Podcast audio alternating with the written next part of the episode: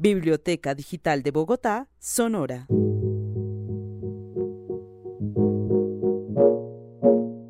Mi nombre es Alexander Zambrano y los acompaño en otro episodio de Gente de Bibliotecas. Esta vez con una historia de la biblioteca de la cárcel distrital ubicada en la localidad de San Cristóbal.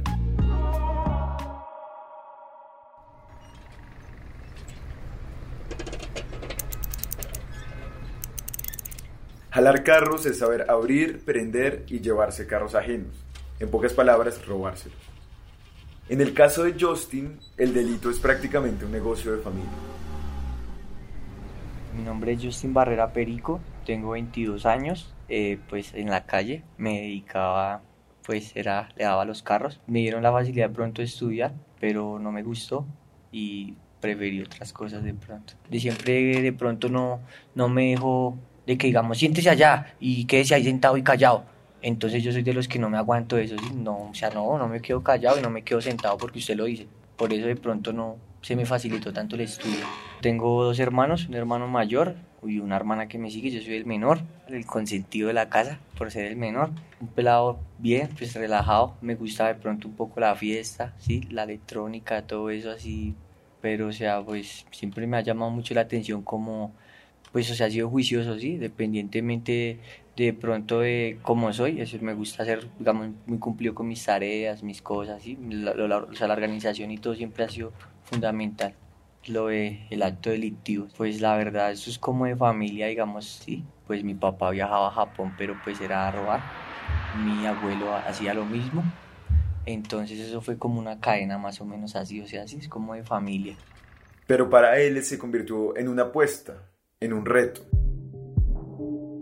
Pues la verdad, digamos, yo era, o sea, pues jalador de carros, pero entonces me, o sea, me metía mucho en ese cuento, ¿sí? Digamos, de pronto de saber cómo abrir un carro, saber qué alarma tiene el carro, cómo se desactiva esa alarma, qué alarma es, qué pito tiene, eh, si trae, digamos, un GPS, porque hay muchos carros que traen GPS, qué carro trae GPS, qué carro no trae GPS, cómo se le quita el GPS, cómo se queda para que el GPS quede marcando y el carro se pueda ir, eh, cómo prender un carro cuando tiene dígitos, porque hay carros que son de dígitos con alarma así que 2, 3, 4, 5 y la gente cree que de pronto no se lo pueden llevar porque tiene y eso es mentira.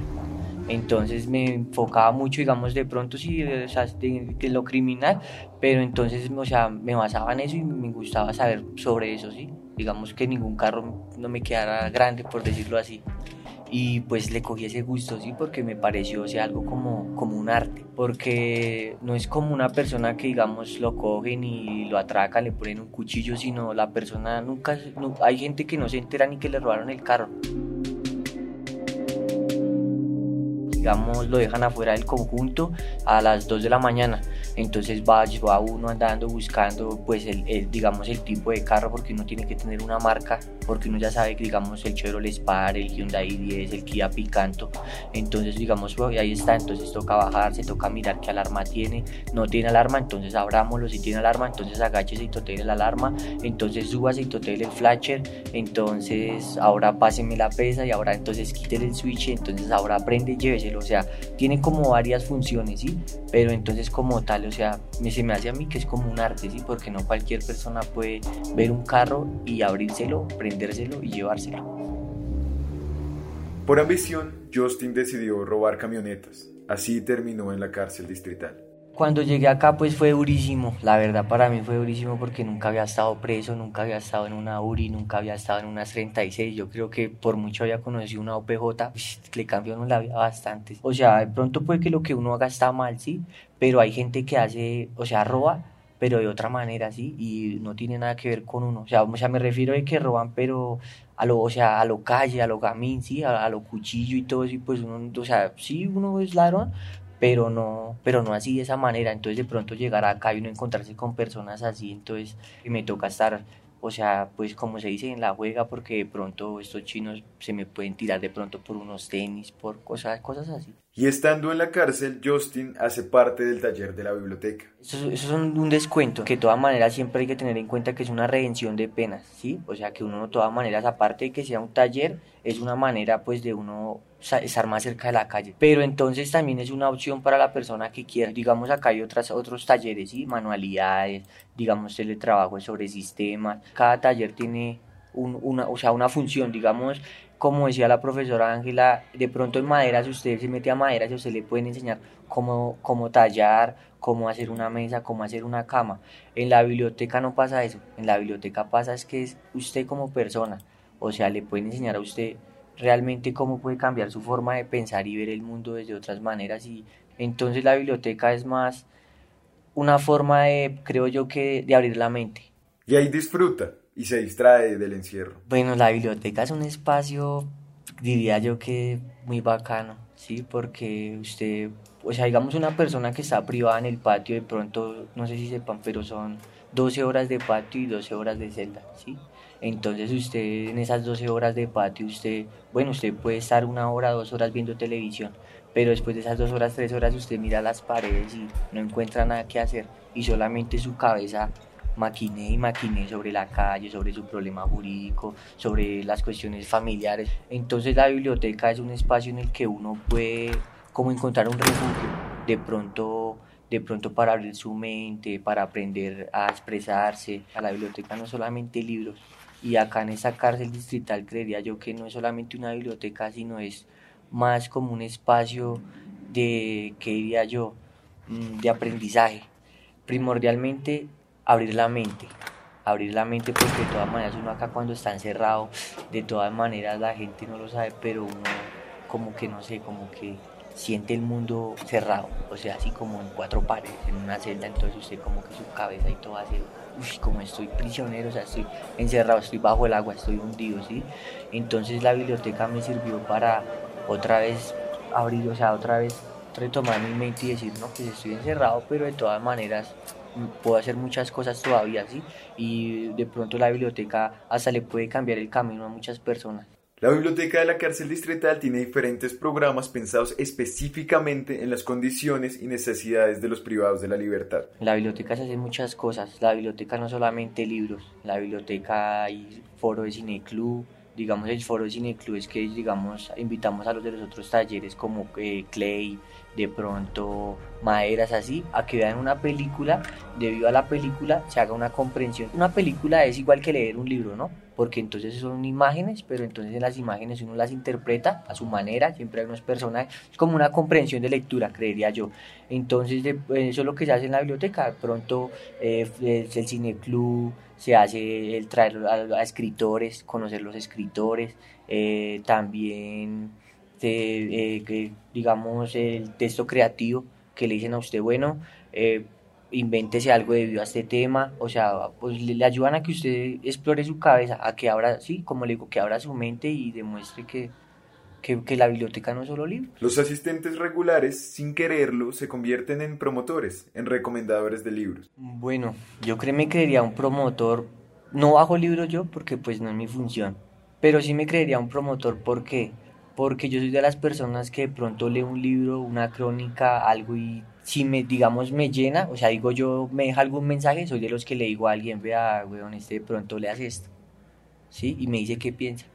Entonces yo creería que eso es ser un promotor, ¿no? Más que de pronto decirle, vea, tome, tengo 50 mil libros, escoja un libro de esos, no. Sino, vea, le hace esto y me dice qué piensa usted, de pronto podemos debatir, de lo que piensa usted, de lo que pienso yo, usted me dice su fundamento, yo le digo los míos y miramos quién tiene la razón. Entonces creería yo que eso sería un promotor de lectura, ¿no? Y a esto se refiere Justin con bajar libros. O sea, acá en la biblioteca hay unos promotores de lectura que es que por pabellón hay una persona encargada de promover la lectura. ¿Cómo promueve la lectura?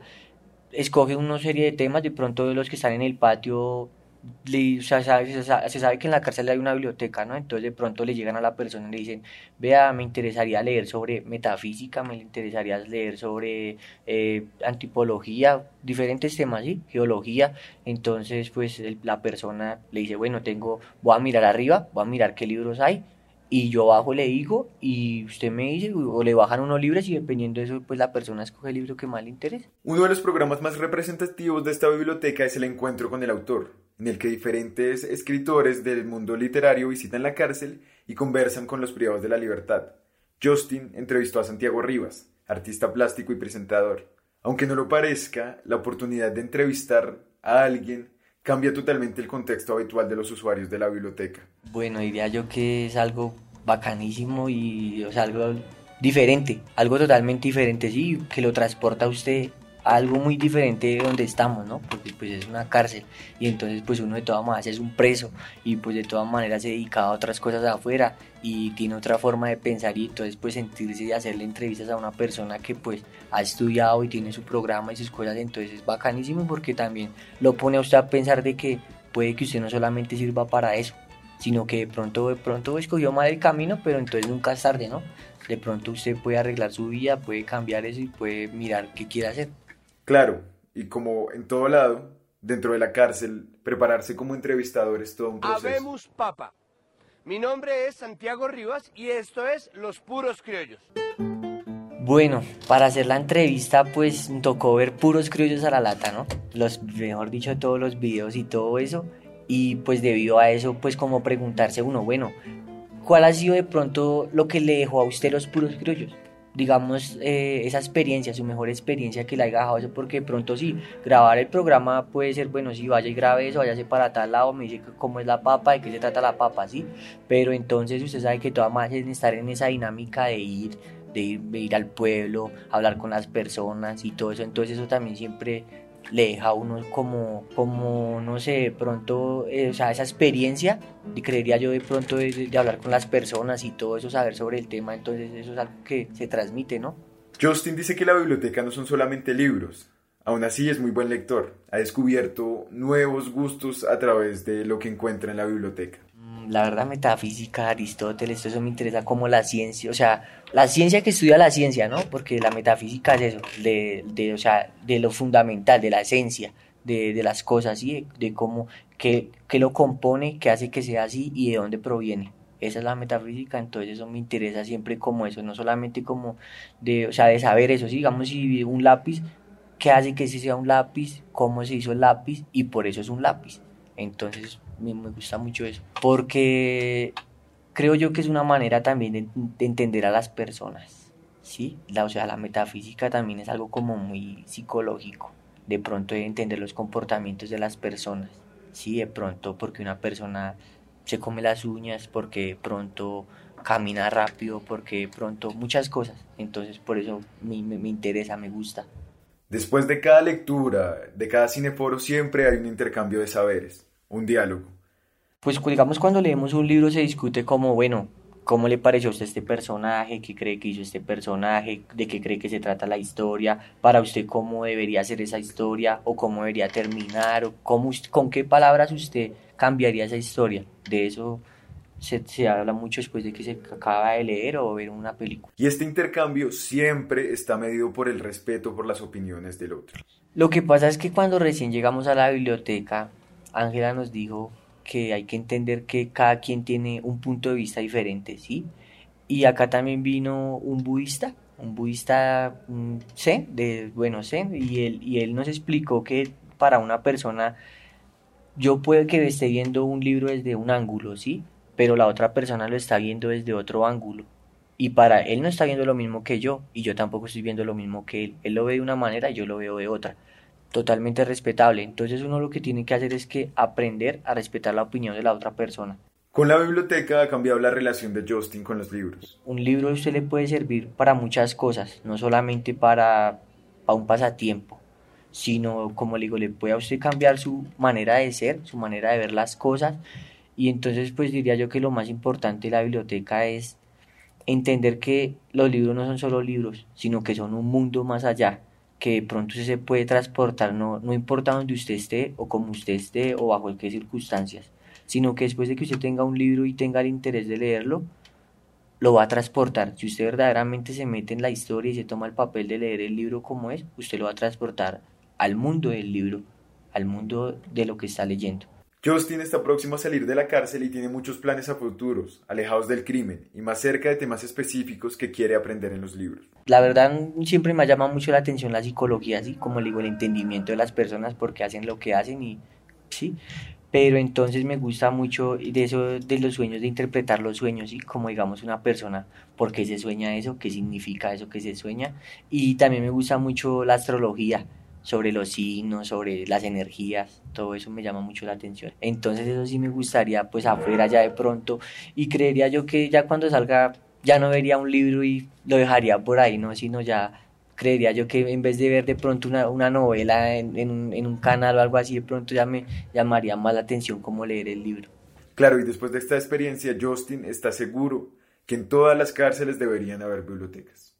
Porque es una manera en que se den de cuenta que hay personas que no solo son presos, no, somos, no solo somos como, que le digo yo, esas personas que tienen que encerrar, tienen que cumplir un horario, tienen que pagar una condena, no. Somos también unas personas pensantes que somos personas que, hay, que queremos conocer nuevos temas, que queremos instruirnos sobre cosas que no sabemos y que la biblioteca nos da esa facilidad y aparte de eso de que es necesario porque no solamente, eh, o sea, lastimosamente no solamente lo que uno vea en el día a día, sino que uno se puede instruir con una biblioteca y lo puede usar mucho a su favor y más pues si está preso, creería yo que sería lo primordial, ¿no? Porque pues en lo legal y todo, ya uno leyendo un código penal y todo entendería muchas cosas que, que se puede hacer, que no se puede hacer. Entonces creería yo que lo más importante en una cárcel debería ser una biblioteca.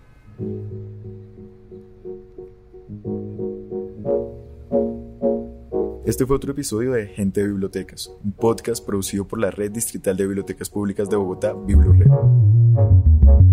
La grabación se realizó en la emisora de la cárcel distrital de varones anexo de mujeres.